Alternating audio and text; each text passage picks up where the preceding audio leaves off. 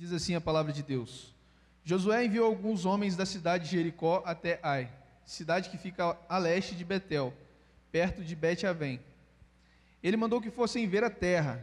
Eles foram e examinaram bem a cidade. Então voltaram e deram a Josué o seguinte relatório: Não é preciso que todo mundo vá. Mande só dois ou três mil homens atacarem Ai, porque existe pouca gente lá. Assim foram mais ou menos três mil. Porém, os homens de Ai fizeram os israelitas recuarem e mataram uns 36. E eles perseguiram os israelitas desde o portão da cidade até as pedreiras, matando-os na descida. Então o povo ficou completamente desanimado e perdeu toda a coragem. Em sinal de tristeza, Josué rasgou sua roupa e se jogou no chão, com o rosto em terra, na frente da arca da aliança de Deus, o Senhor. Os líderes de Israel fizeram a mesma coisa e ficaram ali com Josué até de tarde. E fizeram como ele. Também jogaram na terra, cabe... jogaram terra na cabeça para mostrar que estavam tristes. E Josué disse: Ó Senhor meu Deus, afinal de contas, por que fizeste esse povo atravessar o rio Jordão? Foi para nos entregarem aos amorreus e eles nos matarem? Por que não ficamos do outro lado do Jordão? Senhor, peço desculpas, mas já que Israel fugiu do inimigo, o que posso dizer? Os cananeus e todos os outros moradores dessa terra vão saber disso. Eles nos cercarão e nos matarão a todos. E neste caso, o que farás em favor do teu grande nome? Amém? Bom, Aqui é o texto fala sobre o pecado de Acã, né? Quando Acã, quando Jesus, Deus ordena que o povo de Israel não pegue nada da terra, e aí Acã separa alguns bens que ele julga ser interessante e fica com aqueles bens desobedecendo do Senhor. Todo mundo aqui, todo mundo, todas as pessoas, nós nascemos completamente igual, todo mundo nasce igual, né? Todo mundo nasce nu, certo? Ninguém nasce de forma diferente e todo mundo nasce perfeitamente à imagem e à semelhança do Criador, certo? E eu queria saber, Deus faz alguma coisa imperfeita? Deus faz alguma coisa que é imperfeita? Sabemos que não, certo? Mas assim, se Deus não faz nada imperfeito, e hoje, assumidamente, somos pessoas imperfeitas, concorda comigo? Que que tem, qual o problema que tem aí no meio do caminho? Se você foi criação de Deus, se você foi uma criação, uma criação imperfeita de Deus, aonde você se tornou uma pessoa imperfeita. Com o passar do tempo, passar dos dias, dos anos, a gente passa por experiências, por é, desavenças, brigas, tragédias, fatalidades, e até a criação dos seus pais influencia nesse, nesse tipo de coisa. E aí a gente vai criando na nossa personalidade algumas espécies de cascas, algumas, alguns tipos de. Todo o seu caráter ele foi moldado. Você não nasceu assim, você não nasceu criança é, com, com é, desonesto, você não nasceu, desde criança você não é uma pessoa arrogante. Tudo isso vem de uma bagagem que você tem durante a sua vida, e aí isso vai incorporando na sua personalidade. Essas cascas, ou como eu vou tratar aqui hoje, essas vestes, elas precisam ser rasgadas para que possamos voltar ao estado inicial, que é o estado de criatura, o mais próximo possível, que perfeito não, não ficaremos nunca, mas o mais próximo possível da única pessoa perfeita que pisou nessa terra, o próprio, Jesus, o próprio Senhor Jesus. E assim podemos imitá-lo ser imitadores de Jesus da melhor forma, porque o cristão, além do, do id, da, de pregar o evangelho, na sua vida com Deus, ele precisa, cada dia, mais e mais, ser o mais próximo que ele puder, até a hora da sua morte, do Senhor Jesus, porque é o nosso referencial de fé, é o nosso referencial de, do que é perfeito. Amém? Então hoje a gente vai dividir essas vestes, como foi rasgada lá por, Josué e as autoridades. Em primeiro lugar, nós precisamos rasgar as vestes da autossuficiência. Qual que é o antônimo da autossuficiência? O contrário da autossuficiência. O antônimo da autossuficiência é a dependência. Então, se nós somos autossuficientes, por exemplo, como Acã, além dos inúmeros sentimentos que estavam nele quando ele decidiu ficar com aqueles bens, tinham vários sentimentos nele: é, é, vaidade, a soberba. E de, um desses sentimentos foi a autossuficiência. Porque com certeza ele imaginou que ele era suficientemente bom para ficar com aqueles bens que ou Deus não saberia, ou ele seria perdoado, mas ele sentiu no coração dele que ele não precisava, ele não, não dependia do Senhor e do cuidado do Senhor, ele poderia ficar com aquelas coisas. Mas a dependência do Senhor é um exercício muito difícil, se não for o mais difícil da vida do cristão. Por que, que é tão difícil ser realmente dependente do Senhor? Por que, que é tão difícil assim você acreditar que você vai pisar no mar e ele vai abrir e você vai passar? Se Deus está esperando você pisar no mar e você está esperando Deus abrir o mar, mas quem tem que ser dependente do Senhor somos nós, concorda comigo? Mas por que é tão difícil ser dependente? Porque a gente tenta e acha que consegue, é autossuficiente ou suficiente para ajudar Deus.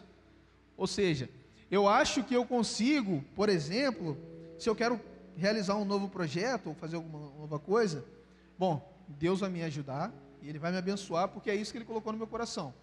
Deus me falou que é isso que eu tenho que fazer.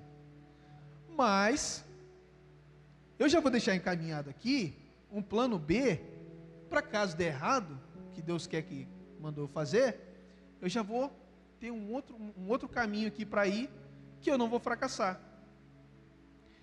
Ou quando deixamos assim, quando pensamos assim, eu acho que Deus está falando no meu coração que eu devo fazer X coisa. Eu acho que Deus está falando no meu coração. E aí eu começo a tomar atitudes na minha, na minha vida, encaminhar a minha vida no sentido dessa decisão, para tentar facilitar a decisão de Deus, o, o rumo que Deus deu para a minha vida, apenas externando uma vontade minha e não a vontade do Senhor.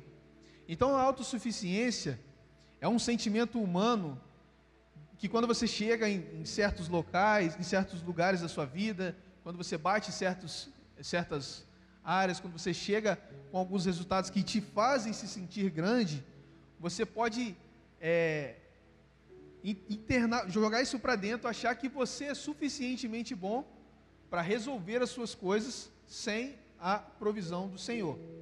Então hoje a primeira veste, que inclusive também se havia ali alguma autossuficiência no coração de Josué, foi a melhor forma de Deus tratar, né?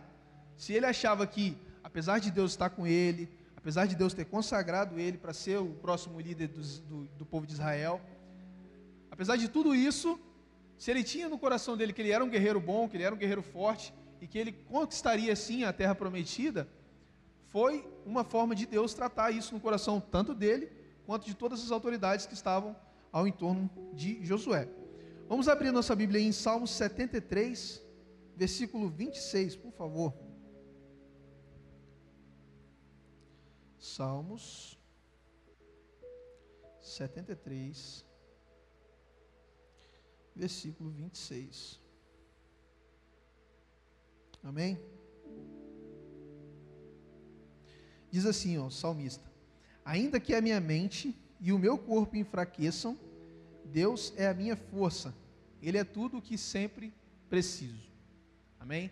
Então o salmista, o salmista nos lembra aqui da dependência e da importância da dependência do Senhor, porque Ele vai fazer aquilo que você não consegue. E, você, e nós temos o costume de ir a Deus só nesses momentos, de não só nesses momentos, né, mas na grande maioria das vezes, quando a gente sente no coração uma coisa muito grande, ou alguma, um sentimento muito forte, tanto para o bem quanto para o mal, é quando nós é, ficamos totalmente dependentes a Deus, de, de, Deus. Mas nem sempre é assim. Às vezes em coisas menores, em coisas do seu dia a dia mesmo, que você orou a Deus na manhã, você acordou, fez a sua devocional, pediu a Deus para que Ele te abençoasse numa coisa mínima, e aí você tenta facilitar, como eu já disse aqui, facilitar a decisão de Deus, ajudar a Deus naquilo que você já pediu a Ele, entregou na mão dele. Então, que como salmistas aqui possamos professar, ainda que minha mente e meu corpo enfraqueçam, Deus é a minha força, Ele é tudo que eu preciso. Então a autossuficiência é a primeira das vestes que precisamos rasgar, que com certeza foi a primeira, uma das primeiras, né, que foi rasgada ali dentre todos os sentimentos, aqui a Bíblia é literal, quando diz que Josué rasgou, ele realmente, eles realmente rasgaram as roupas, mas no sentido emocional da palavra, podemos tirar essas, esses ensinamentos. A segunda veste que eu consigo imaginar que tenha sido rasgada naquele momento, naquele exato momento, foi a, as vestes de orgulho. Você consegue imaginar? Quer que você imagine agora comigo? Que Josué, sucessor de Moisés, consagrado por Deus, forte e corajoso, perdeu uma batalha muito importante e assim inúmeros soldados morreram sob o comando dele e todo o povo que já estava ali há bastante tempo aguardando ficou desanimado com aquilo.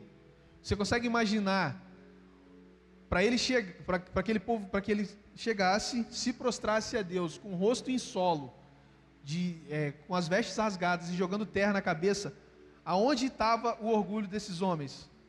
Não existia mais. Não tinha mais por que ter orgulho. Ali eles estavam no poço emocional. Ali eles estavam no, é, na parte mais baixa, onde aquele momento onde você sabe, a gente já sabe, todo mundo já passou por esse momento, que é onde você tem o ouvido mais sensível à voz do Senhor. Que é quando você está mais frágil. Quando está mais frágil, a situação é mais difícil, você se torna muito mais sensível aos, à voz do Senhor. E o orgulho, ele é muito destrutivo pelo fato de ele é uma ferida que ele vai te corroendo por dentro, só que por você ser orgulhoso, ele não te dá a opção de você contar para algum amigo, para uma familiar, para uma pessoa que você ama, que aquilo está te machucando por dentro. Porque você precisa manter aquela posição de orgulhoso.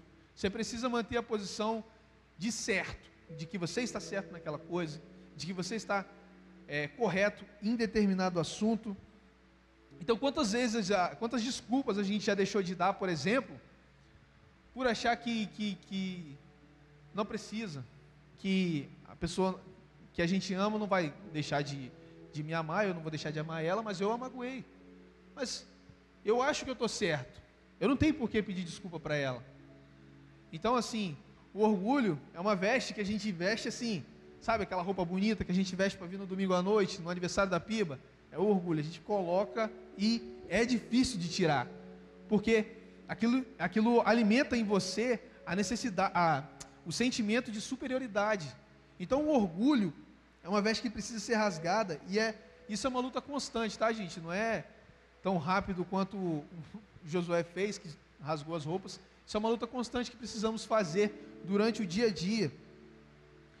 E quantas pessoas a gente também já magoou só por tentar sustentar um argumento que achamos ser corretos e nem abrimos é, precedente para que a pessoa se expressasse, para que a pessoa falasse a opinião dela, ou para que aquela pessoa dissesse, dissesse para nós que está triste por tal motivo, comigo, com você. Então, o orgulho, ele te corrói por dentro e te e te deixa numa posição de superioridade. Quer ver um exemplo de posição de superioridade? A passagem da mulher adúltera, onde Jesus está lá ensinando o povo, e aí os mestres da lei trazem uma mulher adúltera, joga na frente do Senhor. Aí, mestre, essa mulher foi pega adulterando. A lei de Moisés diz que ela deve morrer a pedradas, e o que, que o Senhor vai fazer? Aí Jesus só olha assim, continua desenhando, e está desenhando na areia ali. Aí ele continua, e aí as pessoas vão se enchendo daquilo. As pessoas vão se sentindo maiores, vão se enchendo de orgulho em falar assim: eu não faço isso, eu não sou adúltero. Ela fez, ela tem que morrer. E as pessoas vão se carregando, e Jesus vai deixando. Jesus conhece o coração, e ele vai deixando, ele vai deixando, e depois ele só vira e com uma pergunta ele transfere a pressão para as pessoas que estavam questionando ele, estavam pressionando o Senhor, e com uma pergunta ele transfere toda a pressão para aquelas pessoas e ninguém tem o poder de condená-la. Que é quando ele pergunta, né, se quem não tiver pecado, que atire a primeira pedra. Então, o orgulho é uma roupa que nós vestimos, é uma veste que está em nós, mas se tem alguém que sabe quebrá-la, que sabe rasgá-la, é o Senhor Jesus. Se nesse momento o povo de, de Israel, Josué e os seus líderes, estavam ali, foi por provisão do Senhor. Foi porque ele queria rasgar mais essa veste no emocional dessas pessoas. E em Provérbios 11, 2, vai falar assim, vou abrir aqui rapidinho para vocês. Provérbios 11, 2. O orgulhoso será logo um humilhado, mas com os humildes está a sabedoria. Então, Provérbios, sempre muito sensato, né? Nos dando aquela, aquela pancada de cristão.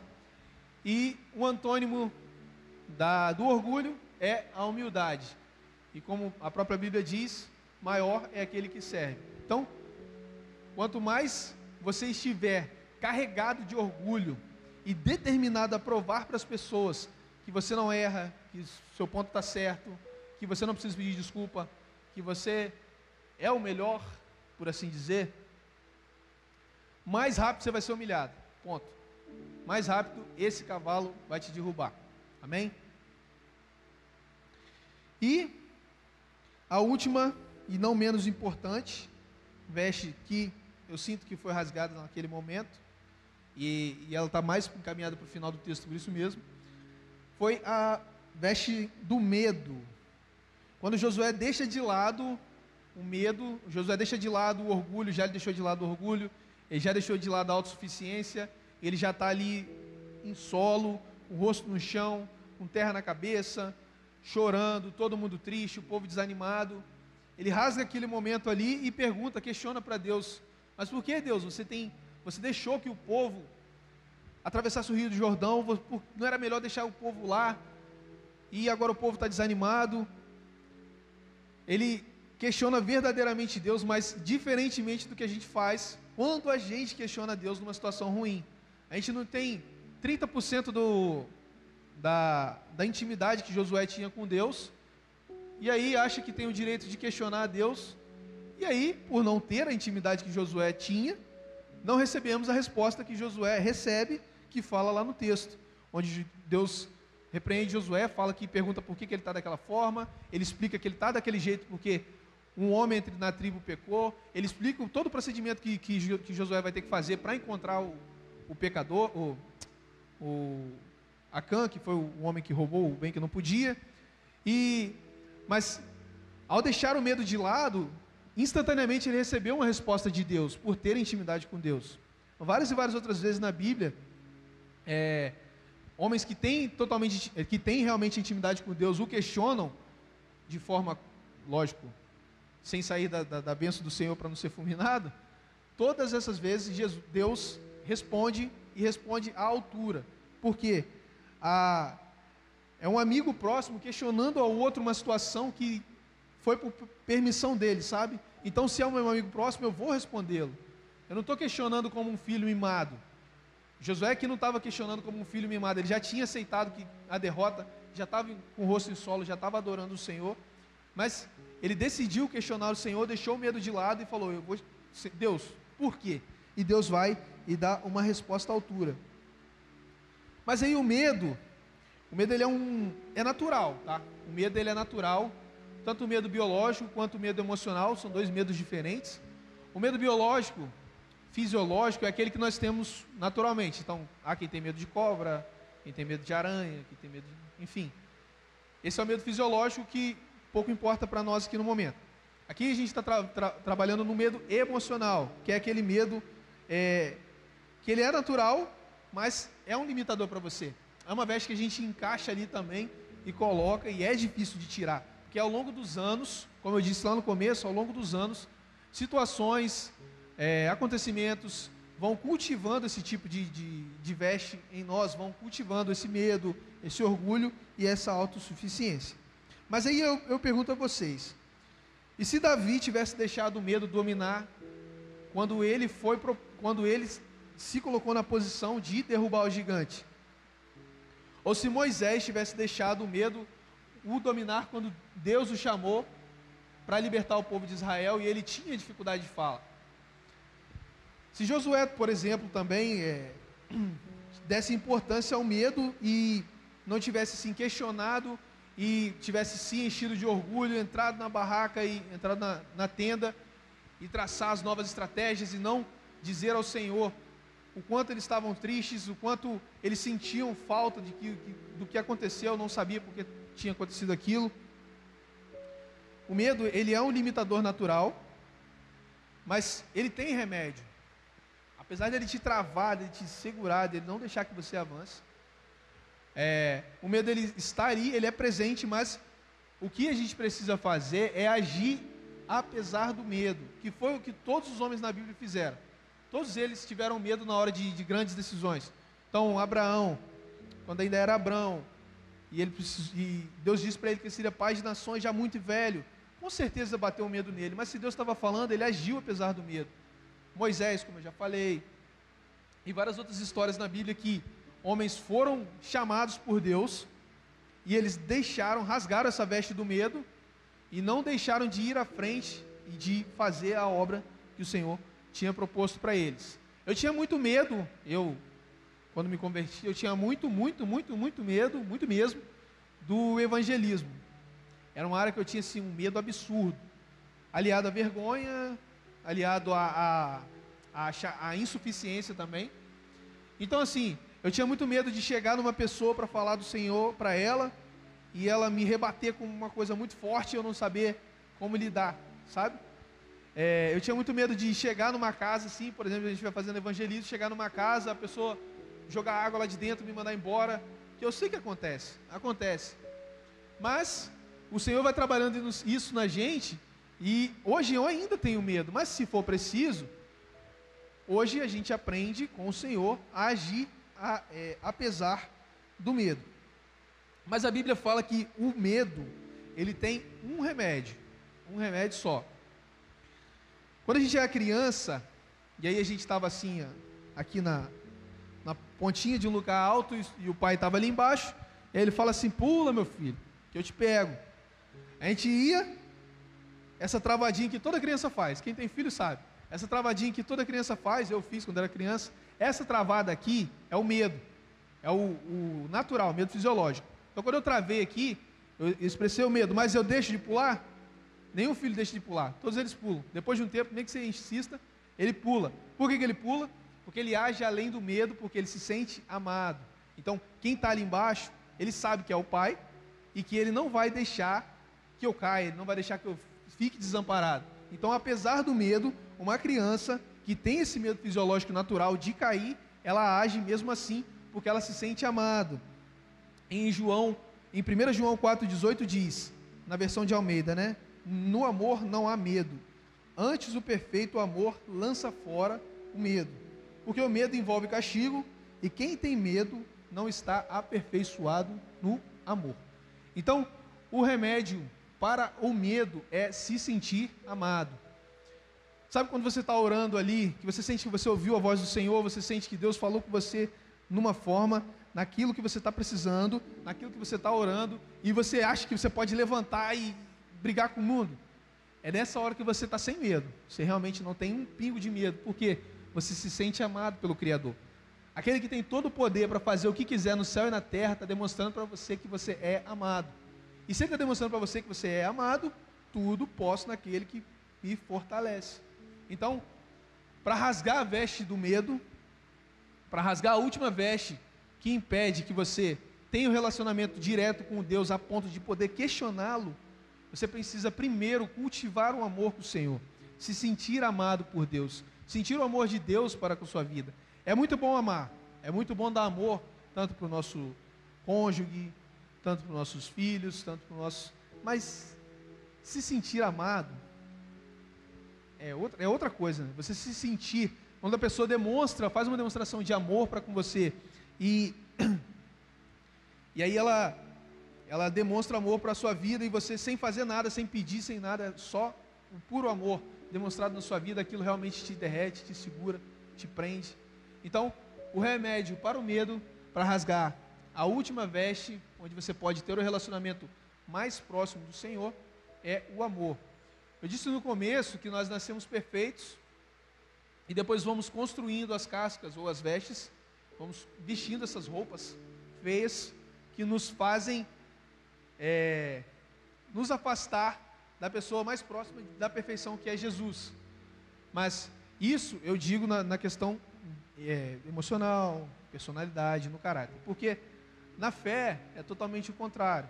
Na fé realmente somos uns bebês quando nos convertemos e aí depois precisamos crescer.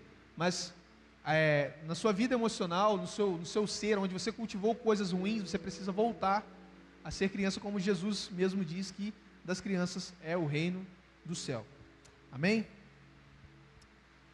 Feche seus olhos agora, nós vamos orar. Ó oh, Pai, nós agradecemos por essa noite, ó oh Deus. Deus, agradecemos por essa chuva que cai. Agradecemos, ó Pai, porque o Senhor falou aos nossos corações em cada momento aqui, ó Deus. Ó Pai, nesses momentos tão difíceis, ó Deus, obrigado por colocar o coração de cada uma dessas pessoas, ó Deus. Um momento tão difícil de Josué ali, ó Deus. Que possamos aprender, ó Pai, com aquele momento. Que possamos entender, ó Pai, o que o Senhor quer passar para os nossos corações em cada momento das nossas vidas, ó Deus. Que possamos, ó Pai, começar hoje a rasgar as vestes, ó Pai, que possamos hoje não nos sentirmos mais autossuficientes, ó Deus. Que a partir de hoje possamos sair daqui, ó Deus, cultivando cada vez mais, dia após dia, a dependência do Senhor. Que a partir de hoje, ó Deus, saibamos que não podemos dar um passo se o Senhor não estiver na frente. Que possamos nos jogar, ó Pai, nos jogar porque o Senhor está no controle, nós somos totalmente dependentes de Ti, ó Pai. Ajude-nos, ó Pai, a ser, ó Deus, cada vez mais dependente, ó Deus. E que quando nosso coração se sentir grande, ó Pai, ensine-nos, ó Pai, mesmo que doa, mesmo que venha machucar, que nós precisamos de Ti e não podemos fazer nada se não for através do Senhor, Deus. Jesus, tira de nós o orgulho, ó Pai. Tira do nosso coração, ó Pai, essa necessidade de se sentir superior, ó Deus. Ó Pai, maior é o que serve, ó Deus. E o seu filho veio a esse mundo para servir, porque eu me acharia grande, ó Pai. Então me ajuda, meu Deus, a tirar essa veste do orgulho, ó Pai. Ajuda, meu Deus, a ajudar aquele irmão, ó Deus, a deixar de lado o meu orgulho, a ir pedir perdão ao meu irmão que eu magoei, ó Deus. Ó Pai, que eu não me sinta no, na posição de dominador, ó Deus, que eu me sinta na posição de ajudador, ó Pai que eu possa sentir no meu coração, ó Deus, aquilo que o Senhor pediu que sentíssemos, ó Pai, quando amássemos uns aos outros. Então, ó Pai, ajuda, meu Deus, a, que eu seja muito menos orgulhoso, ó Deus, que eu mate esse orgulho na minha vida, ó Deus, porque isso não me levará a lugar algum, ó Deus, muito pelo contrário, isso me afastará de Ti, ó Pai, ajuda, meu Deus. Ó Deus, e que eu possa sentir, ó Pai, como eu já sinto, ó Deus, como sentimos, ó Pai porque o Senhor mandou seu único filho para morrer por nós, ó Pai. Eu me sinto amado pelo Senhor. Que possamos nos sentir amados pelo Senhor para lançar fora todo o medo, ó Deus. E que sejamos cada dia mais, ó Pai, filhos, ó Pai, que amam ao Pai, ó Pai, que recebem ó, o seu amor. Que possamos nos aperfeiçoar no amor, ó Pai, para lançar fora todo o medo através do perfeito amor, ó Deus. Jesus, como crianças, queremos nos jogar em seus braços, ó Pai Acreditamos que o Senhor, ó Deus, estará lá embaixo e está realmente. Nos ampare, ó Deus, não nos deixes cair, ó Deus. Ó Pai, nós te agradecemos mais uma vez, Deus, porque o Senhor é bom. E a sua misericórdia dura para sempre, ó Deus. Agradecemos porque essa chuva que cai, ó Deus, não nos impede de adorar o Senhor, ó Pai. Se o inimigo se levanta, Pai, não, não, isso não irá nos impedir de adorar o Senhor, Pai. Se grandes tristezas vierem, ó Deus, colocaremos o rosto no solo, rasgaremos nossas vestes, jogaremos terra na cabeça em sinal de tristeza, mas mesmo assim não deixaremos de adorar o Senhor, Deus. Ó Pai, o Senhor é o nosso refúgio e a nossa fortaleza, ó Pai. E só a Ti podemos dar louvor. Muito obrigado mais uma vez por essa noite, ó Pai. Muito obrigado pela palavra que ministrou os nossos corações.